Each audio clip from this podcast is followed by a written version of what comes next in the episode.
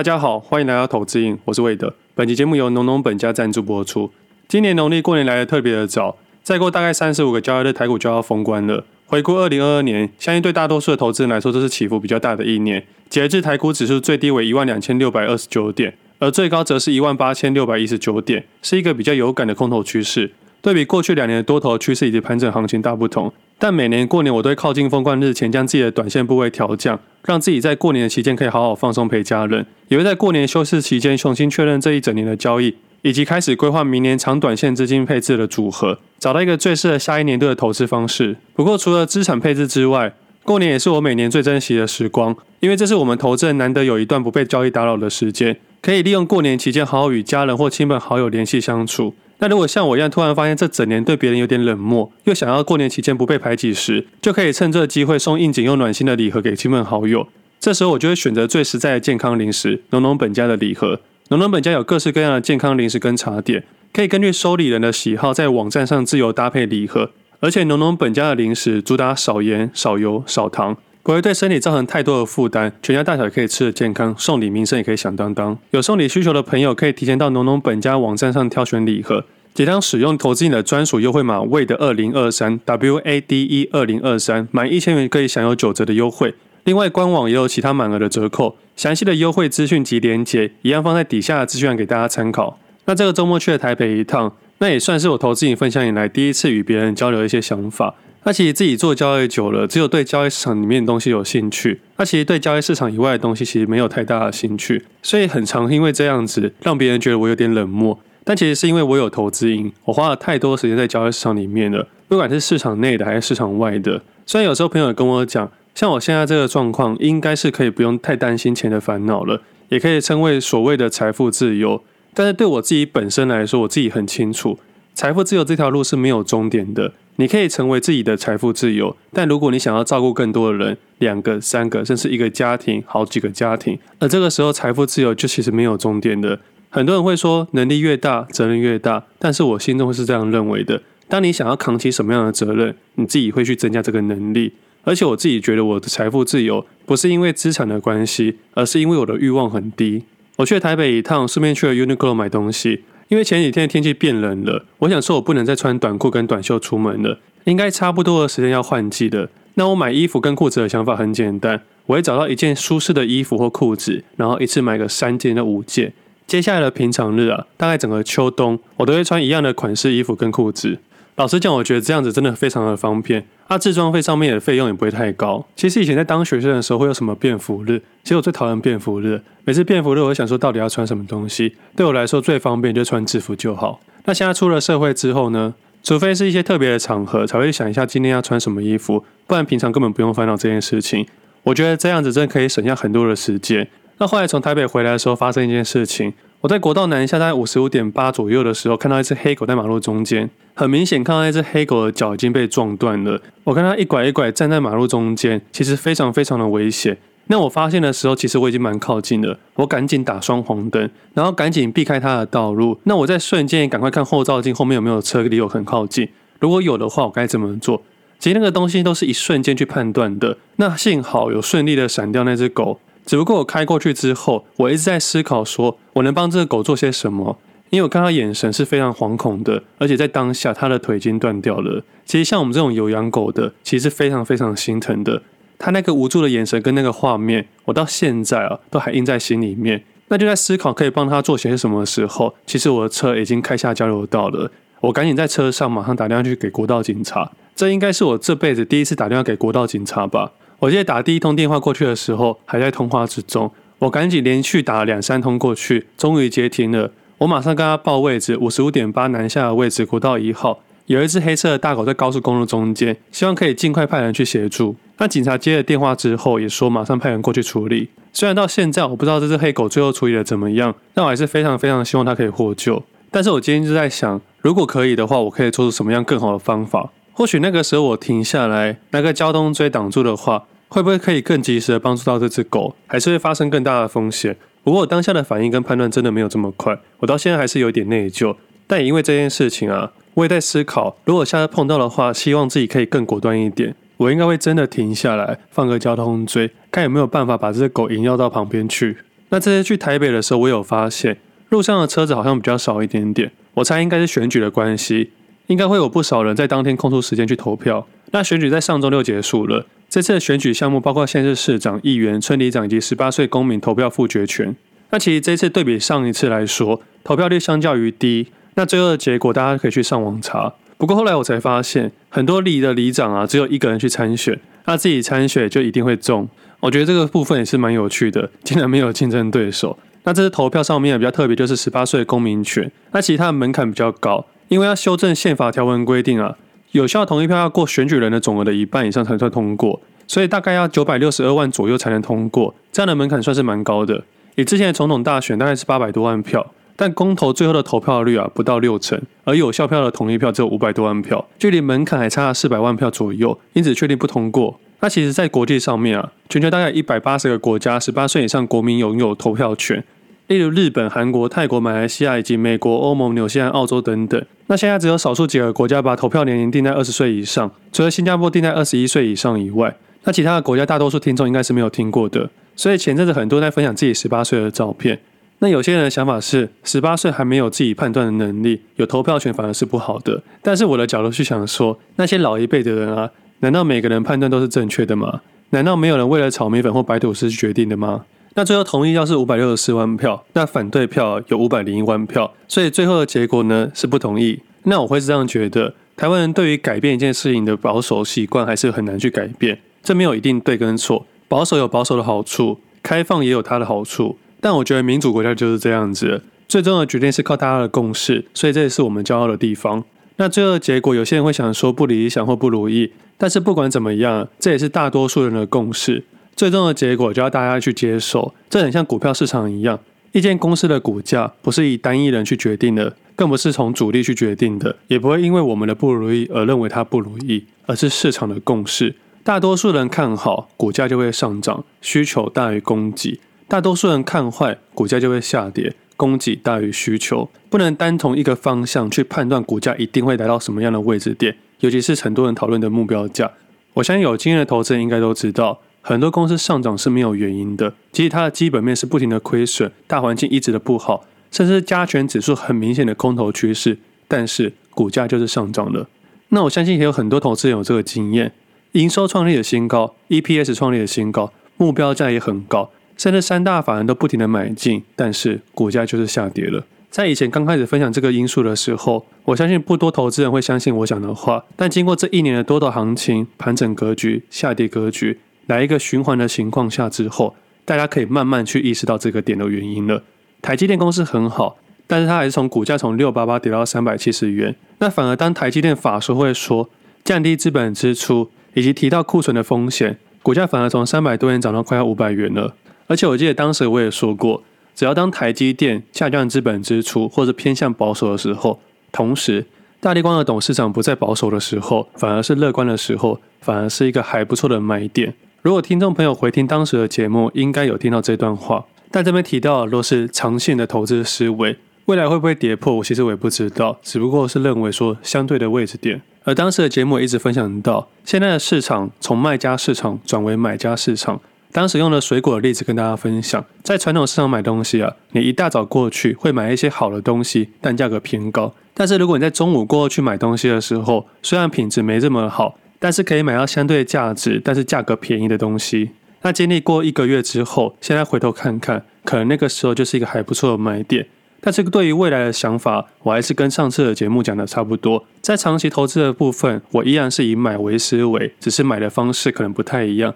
在这短线上的热度，我还是适度的买一些避险的空单。那今天台股一开盘跌了两百多点，盘中最低跌了两百七十五点，那最后收盘的位置点跌到两百二十一点。那其实啊，今天自己反而是没有太多的动作，这应该是我这一个月以来啊下的部位最少的一天。所以今天早上在看盘的时候，用另外一个荧幕看着公牛跟独行侠的比赛。那过去那段时间以来啊，很多人问我说有没有在盘中看 NBA。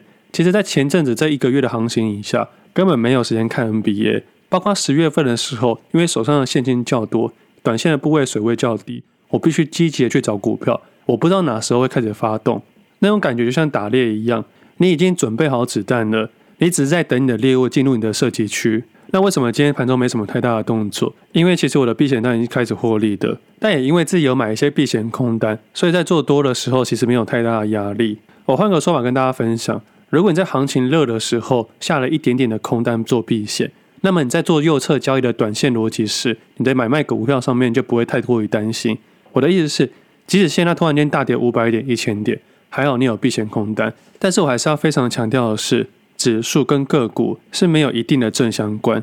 指数大跌，其实今天市场上的很多个股是上涨的。如果你有在交易市场里面的话，你会发现，那今天指数下跌，大多数是跌全值类股，除了台积电下跌以外，联发科、中华电信、鸿海也都下跌的。那像台塑化、南亚这种影响加权指数较大的个股，今天的下跌幅度都比中小类股还要多上非常的多。这也是指数上的变化，主要还是全值类股的变化。那反倒是今日金融类股没有什么下跌。那特别注意到的是，上礼拜的电信类股中华电突破了盘整区间，带量上涨。那中华电信应该台湾投资人最爱的定存类股，那它下跌的原因其实不难理解，主要是因为无风险商品的利率较高，而这些定存类股需要的报酬率也要更高才行。我的意思是，假设美金的定存无风险商品是四 percent。那中华电信就不能只有四 percent 的殖利率，那中间的差距就是风险溢酬。不过因为接下来市场认为啊，升息趋势会趋缓，所以中华电信慢慢有一点点的热度。不过我对中华电信是一点兴趣都没有。那红海这个部分，今天是第四次跌过一百元。那我相信多数的听众应该都知道，目前中国大陆还在封城之中。那富士康上面还有一些问题，但是我相信红海的危机处理应该还算是不错。不过啊，我相信这件事情还是影响大家对红海的看法。会不会影响股价？我不知道，我只知道外资最近卖得很轻。虽然这一年来很多人说红海去抗跌，但是这一波的上涨啊，红海也是抗涨。所以一来一往之下，这样的盘整格局不会是我们这些全职投资人要选择的标的。但是如果它有机会跌过一百元之下，那么就有可能是我们这些投机客想要操作的个股。基本上全职投资人的操作模式其实不难，我们会避开盘整格局去做上缘跟下缘的交易。盘整格局除了指数之外，这个部分可以用 sell 的部分去做交易，但是做选择权卖方的时候，我很少去单边操作，我一定用期货的部分去做保护，但也是要依照行情的部分去做操作。那我个人会相信啊，红海的部分应该是未完待续。那刚刚聊到选择权的卖方是要做盘整格局，那选择权的买方要怎么操作呢？其实最近的世足啊，就可以给大家一个例子了。我相信多数的听众朋友应该都知道阿拉伯跟阿根廷的比赛吧？最后是二比一，阿拉伯赢了胜利，但是运彩的赔率啊，在不让分的情况下。沙果一度达到二十二倍之高，也就是说，假设你买了一万元，阿拉伯只要赢的话，就可以拿到二十二万元。假设你下了十万元，就有两百二十万。但是阿根廷在不让分的情况下，如果赢得比赛的话，我记得只能拿一点四倍到一点五倍左右。也就是说，你下了一万元，只能拿完一万五千元。也就是说，你只能获利五千元。那其实这种概念啊，就跟选择权差不多。当然，这边的正确数字我没办法跟大家分享，因为听说这个数字是跳动的。而我自己是没在买运彩的，因为如果真的要赌的话，台股市场有太多地方可以做交易了。那我们投资人可以想象说，如果买阿根廷赢的话，就像选择权卖方，你的获利几率较高，但是你的获利额较低。那它主要是靠近履约价的时候，越靠近价格越高，也就是你赚的钱越多。玩的是时间价值跟价格。你在做选择权卖方的时候，你不会获利超过你下的额度以外的资金，也有点像是买进阿根廷一样。那如果你是选择权买方的话，就像是买进阿拉伯一样，它的赔率非常的高，可能是二十二倍、二十五倍，甚至是如果最后阿拉伯拿到冠军的话，它的倍率啊原本是六百倍，但是因为它赢了阿根廷，降到两百七十五倍。也就是说，买入阿拉伯的话，就像选择权的买方，你的获利额可能很高，倍率很大，但是你的胜率较低，而且啊，这个倍率会因为市场的变化不停的变化，就像是我刚刚说到的。因为他赢了阿根廷，所以他从六百倍降到两百七十五倍。但是他如果没有赢过阿根廷，一路输下去的话，那他的倍率可是六百倍以上。那这个地方就跟选择权几乎是一样的。我用实际的例子跟大家分享，像以今天来说，今天的 buy put 就会比较贵，那今天的 buy call 就会相对于便宜。但是因为在上升趋势之下，其实不会便宜到多少。如果现在下降趋势，甚至急跌到大跌带量的时候，那么选择权的 buy call 就相对便宜。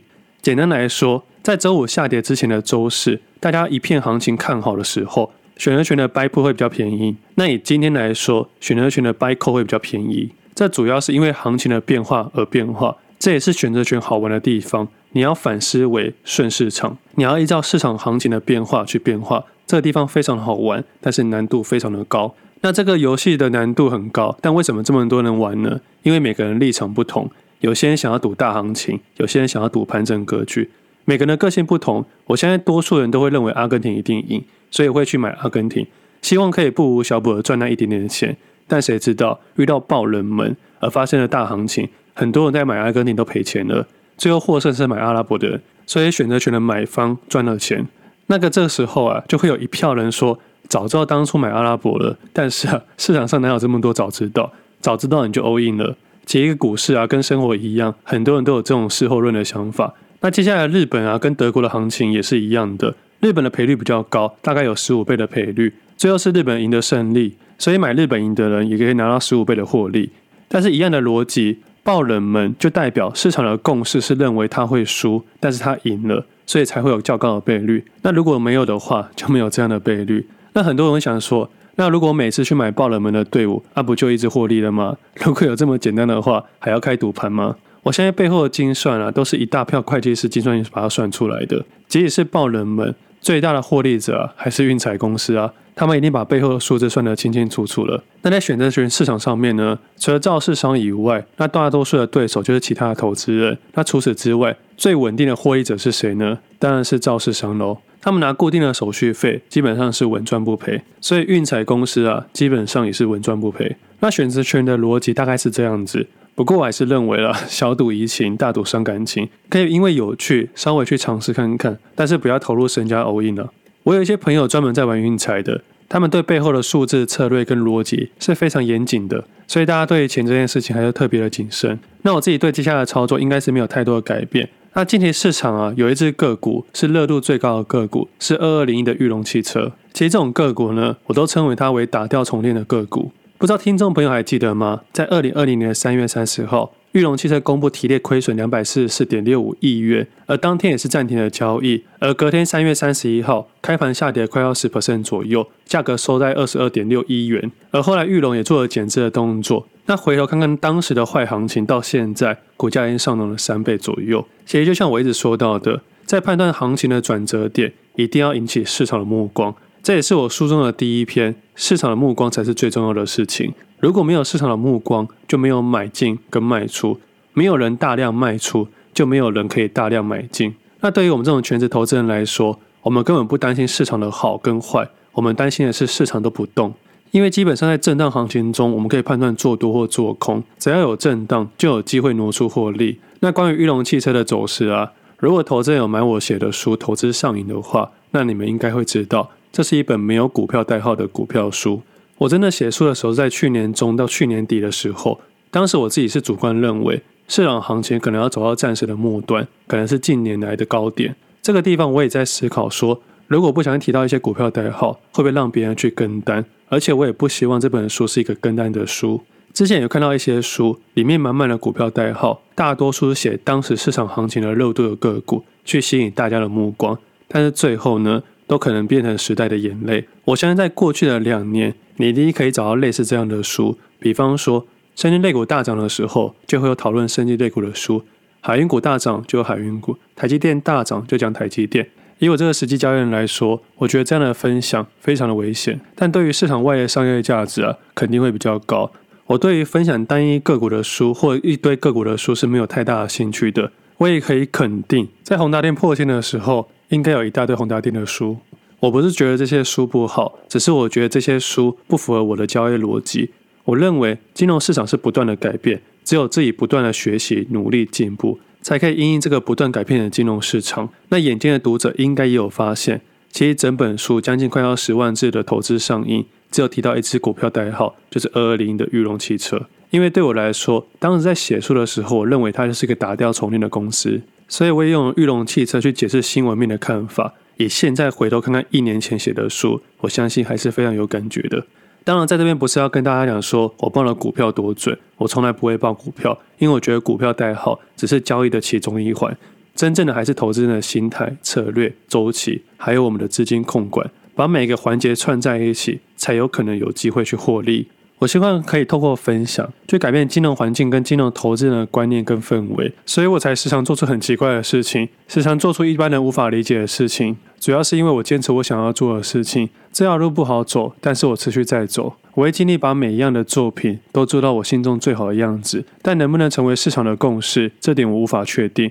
我也只能尽量去努力。那最后啊，今天指挥中心啊公布了十月一号开始室外口罩解禁了。我相信也是如预期的解禁。我记得在一两个月前就讲到这件事情了。选举结束，应该就会结束了。那上礼拜六选举结束了，那今天也公布了十二月一号口罩解封了。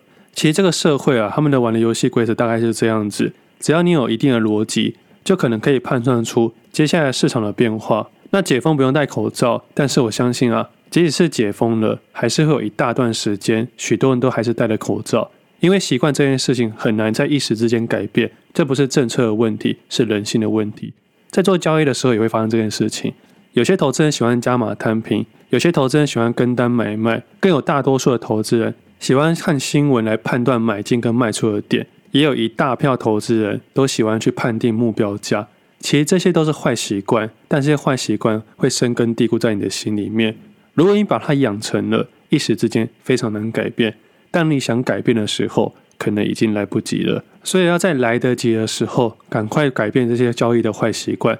渐渐的，只留下好习惯的时候，获利也可能会越来越漂亮了。那今天的分享先到这里，我们下次见，拜拜。